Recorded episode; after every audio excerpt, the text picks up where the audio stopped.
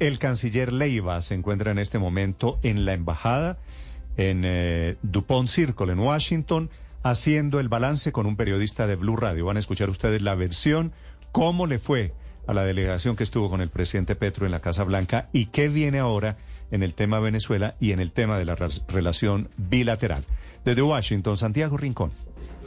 Néstor, muy buenos días. Después de la reunión ayer de los presidentes de Colombia, Gustavo Petro, y de Estados Unidos, Joe Biden, pues eso era precisamente hacer un balance de esta gira que está terminando esta mañana por Estados Unidos y por supuesto que ha liderado desde la Cancillería el señor ministro de Relaciones Exteriores Álvaro Leiva que nos atiende hasta ahora. Señor canciller, buenos días. Gracias por atendernos. Y si quiere empecemos por algo general. ¿Cuál es el balance de la visita del presidente Gustavo Petro aquí a Estados Unidos y por supuesto la reunión ayer con el presidente Biden? Yo creo que realmente es extraordinario el balance. se juntan el presidente Biden y el presidente Petro. Y parecía dos viejos amigos. Una cosa distensionada, amable, llena de oportunidades. Yo diría que para ambos. Estados Unidos requiere mm, de la compañía en todo lo que viene de Colombia, del liderazgo de Petro, del presidente Petro. Un hombre que ha sido recibido como un líder de verdad de América Latina, con posibilidades de crear políticas hacia el futuro, que es lo que ha planteado en muchísimos escenarios. Todo lo que es la crisis del planeta, la guerra que ocurre en este momento, la paz total, las relaciones con Venezuela, las nuevas... Mm, vinculaciones a, estrados europeos, donde ha tenido la ocasión también de hacer unos planteamientos que son de interés mundial. Ese es un reconocimiento que le hace el presidente Biden y le dice, usted es una piedra angular, un líder, y es una piedra angular de nuestras relaciones, en todos los campos, en los diversos campos, en lo que tiene que ver con el calentamiento, que tiene que ver con migración, lo que tiene que ver con energías eh, no fósiles, eh, no carbonizadas.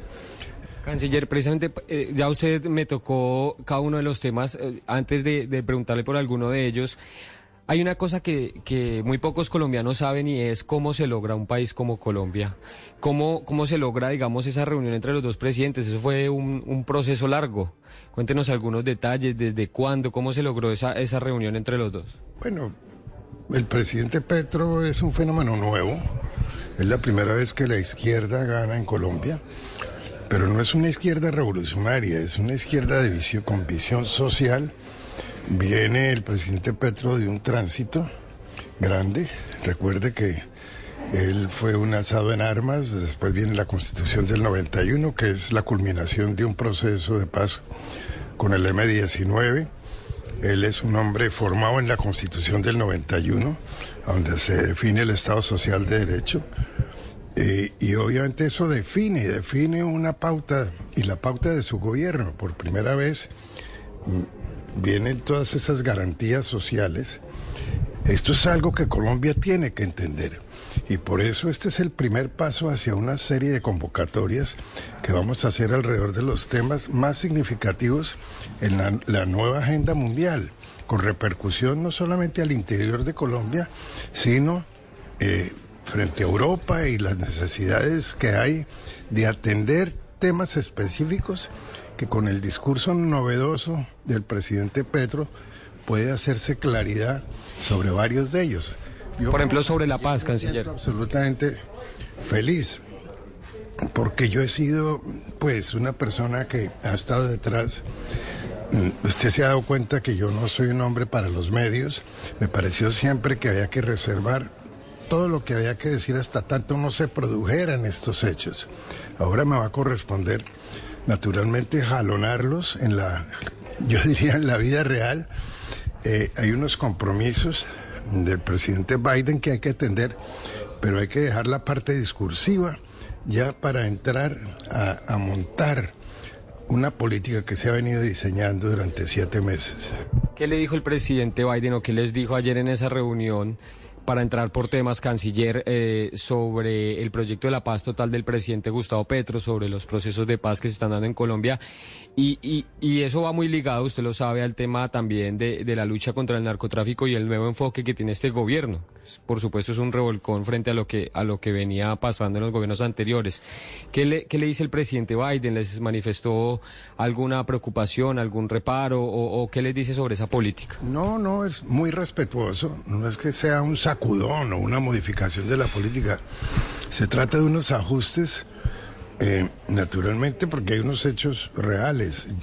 Antiguamente se hablaba del narcotráfico en función de una persona como Pablo Escobar o del cartel de Cali. Las preocupaciones por los cultivos. Aquí lo que hay ahora es una mafia internacional, una multinacional de la mafia, de la droga, que salió de las fronteras de Colombia. Usted va a Chile, el presidente de Chile está preocupado. Eh, los hechos de violencia ocurren más hoy en el Ecuador que en Colombia alrededor del tema de la, del narcotráfico. Eh, igual en otros temas, como el tema de la migración. Antes era un fenómeno exclusivamente del Río Grande, la frontera con... Y resulta que no, nosotros estamos recibiendo migrantes que vienen hasta de Bangladesh, imagínese usted. Y naturalmente, eh, dentro de una participación interesante y preocupación americana, el señor Mallorcas, que es el secretario de Seguridad, estuvo presente. Con él he tenido la ocasión de hablar varias veces, interpretando la política del presidente Petro. Sí. A partir de ese, esa experiencia que tuvimos con la migración venezolana y que hoy sale de nuestras fronteras, hay una especie de implosión y explosión. Ayer, eh, precisamente, eh, y se lo, se lo reitero porque, por supuesto, es un, un, tema de mucho interés y lo sigue siendo para Estados Unidos. ¿A qué acuerdos llegaron los dos gobiernos eh, para fortalecer ese tema de la lucha contra el narcotráfico, canciller Leiva? No, no es que haya acuerdos, no es que se haya firmado un acuerdo, no, sino simplemente se revisó el tema. Se revisó el tema. ¿Pero Estados Unidos está preocupado o, o qué les dije? Pues por el tema del, del narcotráfico. Preocupado el mundo, es que el narcotráfico, yo he recibido visitas de Europa relacionadas con la pregunta, ¿y qué vamos a hacer? Porque hoy se han encontrado laboratorios en España. En Bélgica está preocupada, tiene problemas en los puertos. Hay un, falta de control policivo.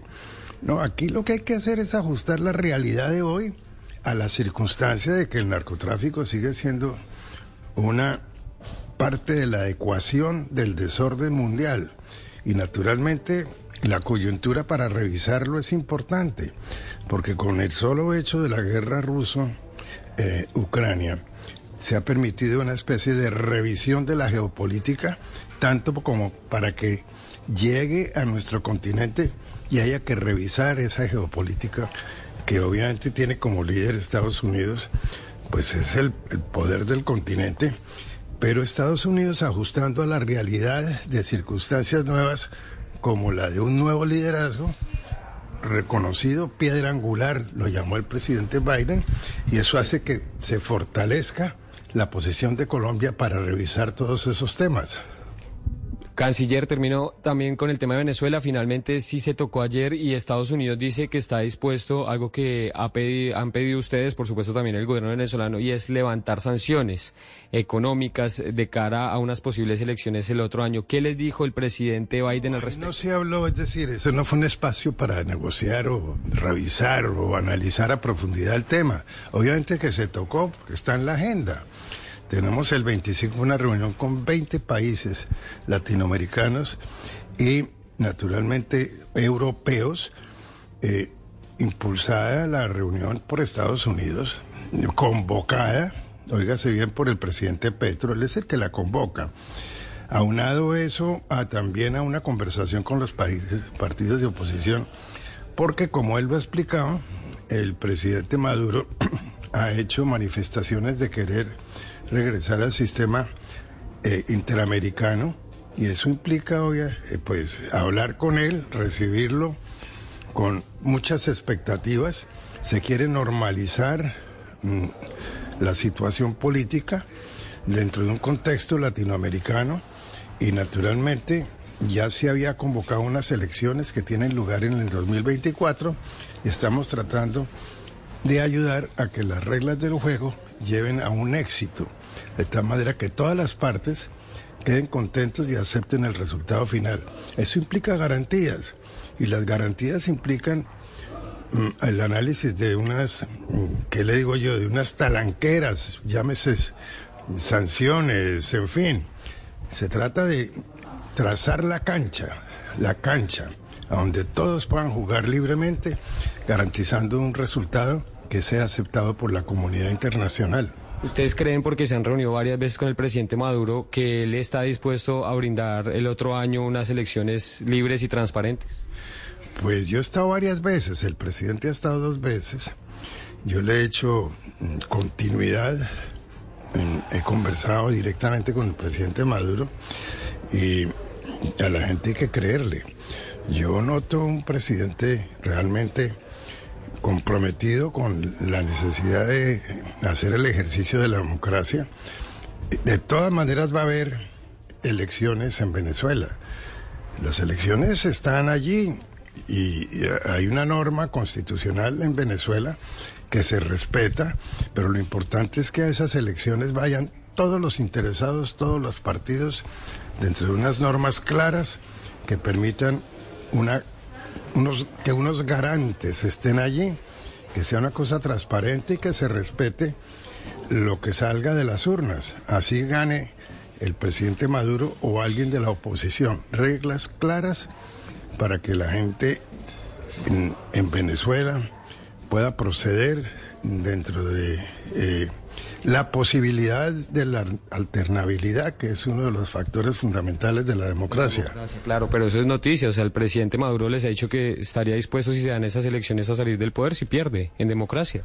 No, es que la democracia no es salir del poder, es simplemente el hecho de que las urnas indican, pero mm, la voluntad popular para garantizarla en su trascendencia, en que se defina claramente y se acoja universalmente el resultado, requiere de unas reglas.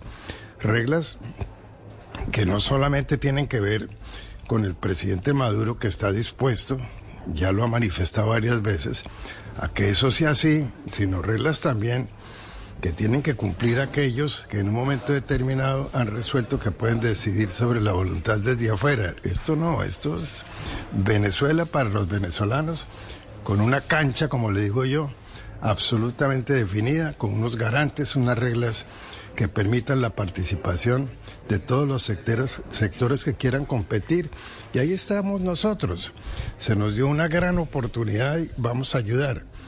Eh, el presidente Petro dentro de esa nueva concepción, es un hombre de la modernidad de la democracia. Por eso ha tomado decisiones respecto a Perú, por ejemplo, porque se ve que allí no se acoge plenamente lo que es el sistema interamericano. Eso lo explicó él en la OEA, que a propósito de eso, pues poco se ha comentado, todos nos hemos ido hacia la reunión con Biden, pero lo que manifestó el presidente en la OEA es extraordinario, aplaudido unánimemente. Dejaron de asistir dos países nomás, Guatemala y Perú.